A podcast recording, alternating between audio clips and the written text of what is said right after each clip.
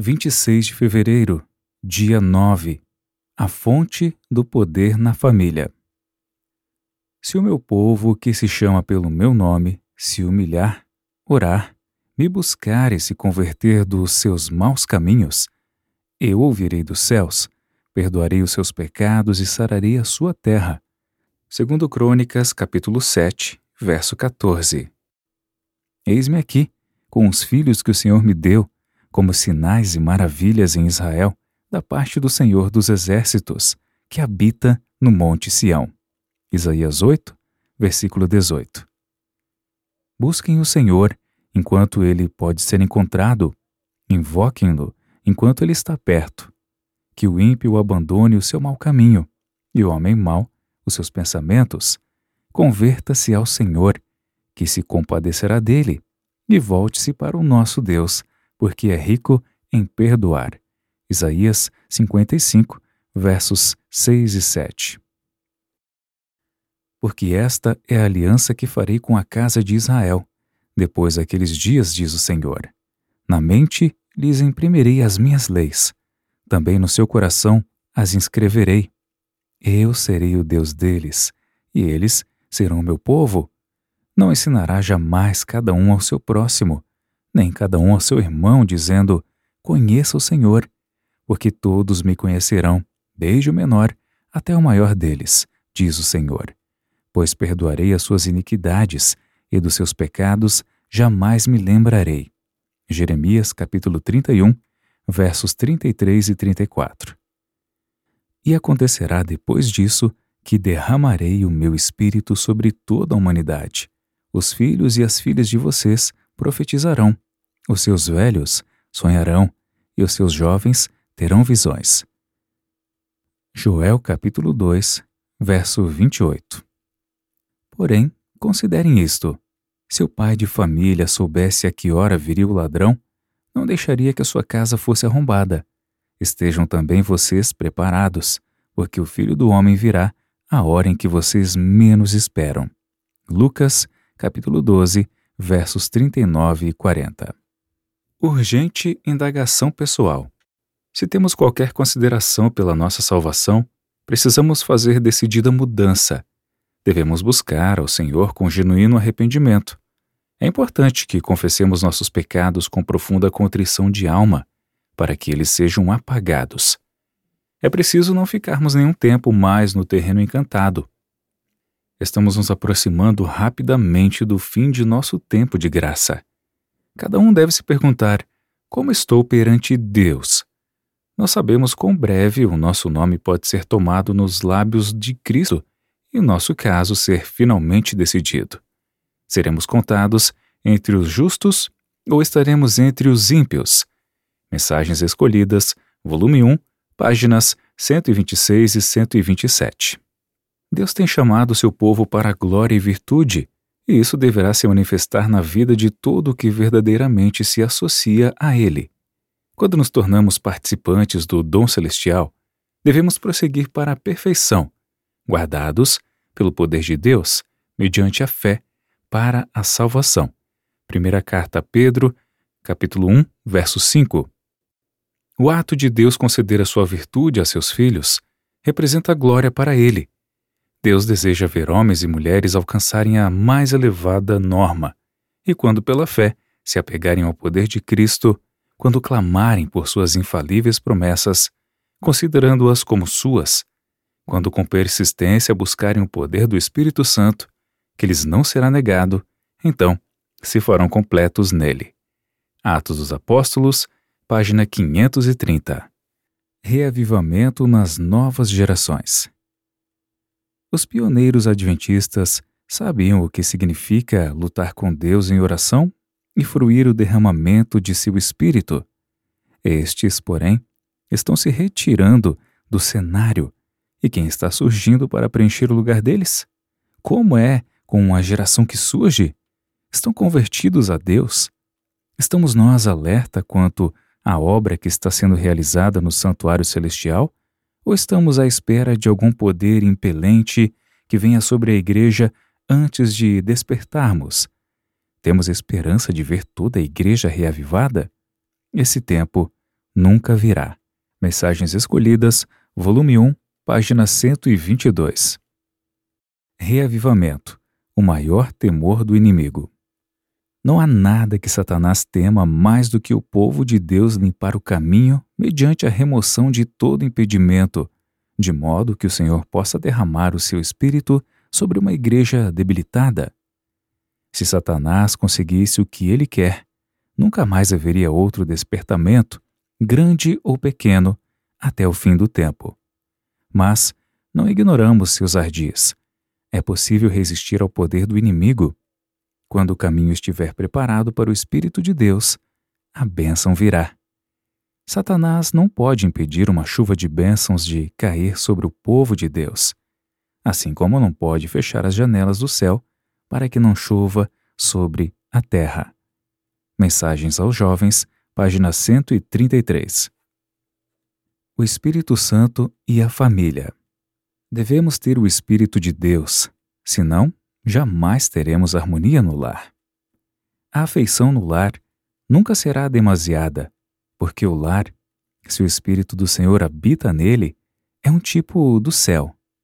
Qualquer coisa que possa prejudicar a paz e a unidade do círculo familiar tem que ser eliminada.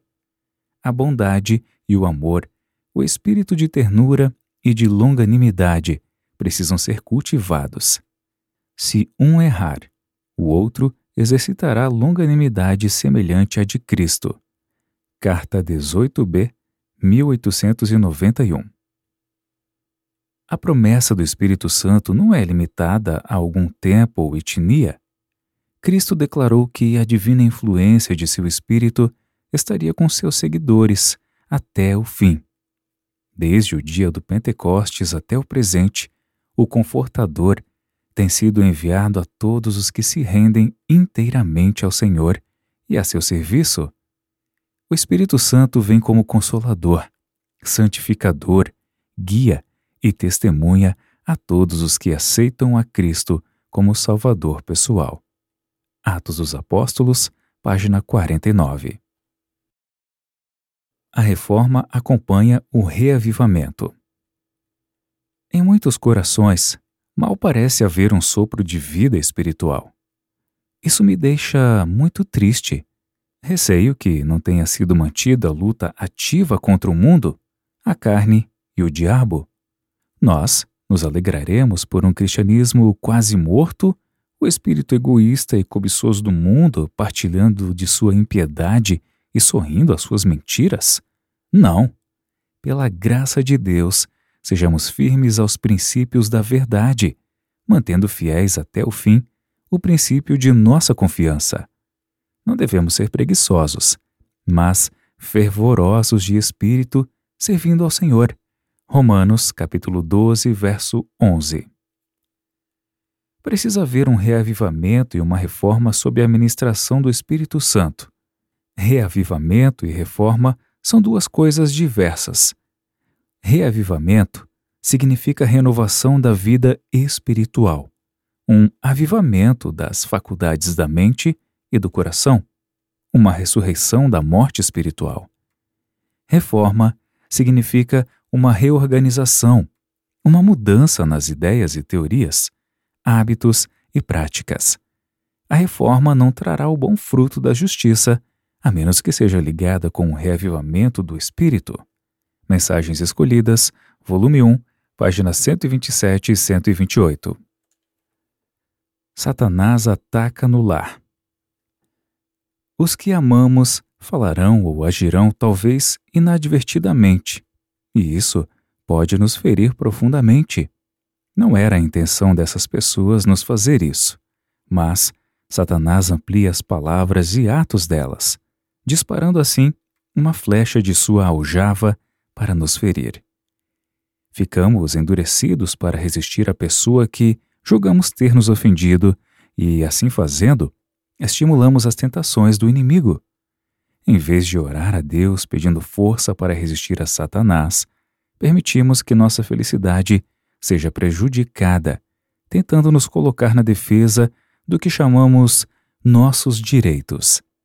Concedemos, assim, dupla vantagem ao adversário Testemunhos Seletos, volume 1, páginas 106 e 107.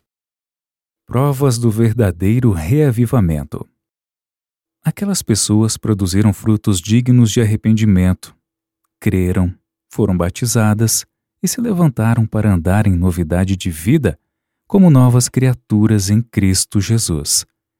Não para se conformarem aos desejos anteriores, mas, pela fé no Filho de Deus, seguir os passos dele, refletir o seu caráter e purificar-se assim como ele é puro.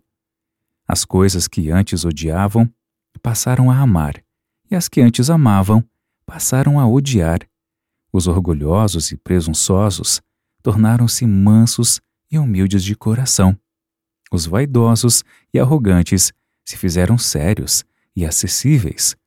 Os profanos se tornaram reverentes os bêbados ficaram sóbrios e os devassos puros. As modas vãs do mundo foram abandonadas. Os cristãos procuravam não a beleza exterior, como tranças nos cabelos, joias de ouro e vestidos finos, mas uma beleza permanente de um espírito manso e tranquilo, que é de grande valor diante de Deus. 1 Pedro capítulo 3, versos 3 e 4. O Grande Conflito, página 461 e 462. Ninguém pense que tem o direito de cruzar os braços e não fazer nada. É completamente impossível que alguém seja salvo estando na indolência e inatividade. Pensem no que Cristo fez durante o seu ministério terrestre. Quão fervorosos, quão incansáveis foram seus esforços. Não permitia que coisa alguma o desviasse do trabalho que lhe fora dado. Estamos nós, seguindo suas pisadas? O Colportor Evangelista, página 76. Motivo de oração 1. Para que o Espírito Santo seja derramado sobre você e sua família. 2. Por seus cinco familiares. Atividade missionária. Ofereça estudos bíblicos presenciais ou virtuais para seus cinco familiares. Acesse mais conteúdos em adv.st barra 10 dias oracal.